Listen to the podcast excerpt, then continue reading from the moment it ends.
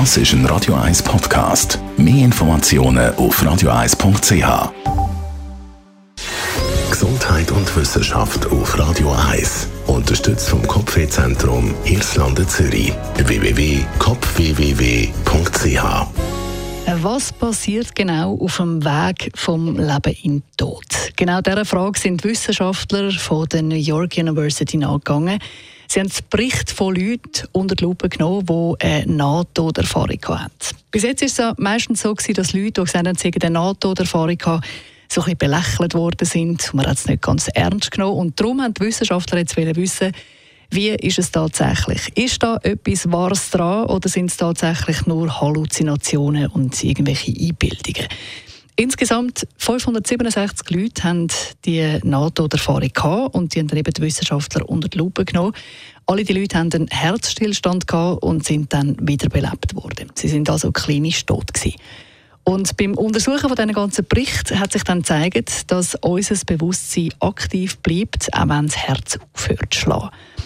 Wir sind also klinisch tot, aber nehmen trotzdem noch Sachen wahr, die wir eigentlich logisch gesehen gar nicht mehr wahrnehmen könnten.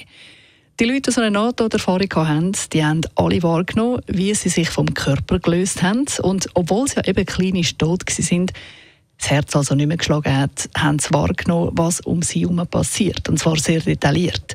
Laut den Wissenschaftlern sind das nicht einfach Halluzinationen oder Träume gewesen, sondern es hat sich in der Realität tatsächlich so abgespielt.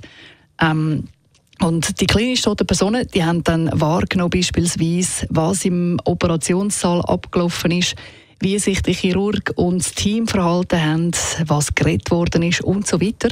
Und alle die Schilderungen sind dann mit der Realität abgeglichen worden. Die Wissenschaftler haben also Ärzteteams befragt, haben geschaut, wie ist der Ablauf im Operationssaal tatsächlich war und stimmt das überein mit dem, was die Leute, die klinisch tot sind, eben schildern. Und tatsächlich hat man Übereinstimmungen gefunden, und zwar sehr große Übereinstimmungen. Also es hat zugetroffen, was die Leute, die klinisch tot sind, die eine NATO-Erfahrung hatten, erzählt haben, was eben genau abgelaufen ist.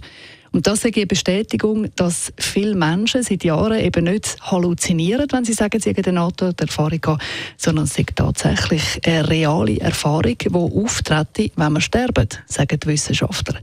Und das Spannende ist auch, dass Leute, die so eine Erfahrung machen, dass die meistens ihr Leben nachher total anders anschauen, dass sie sich neu ausrichten, dass sie andere Ansichten haben, andere Gedanken haben, dass so eine Erfahrung sie von Grund auf verändert und ihnen ganz neue Perspektiven aufs Leben gibt.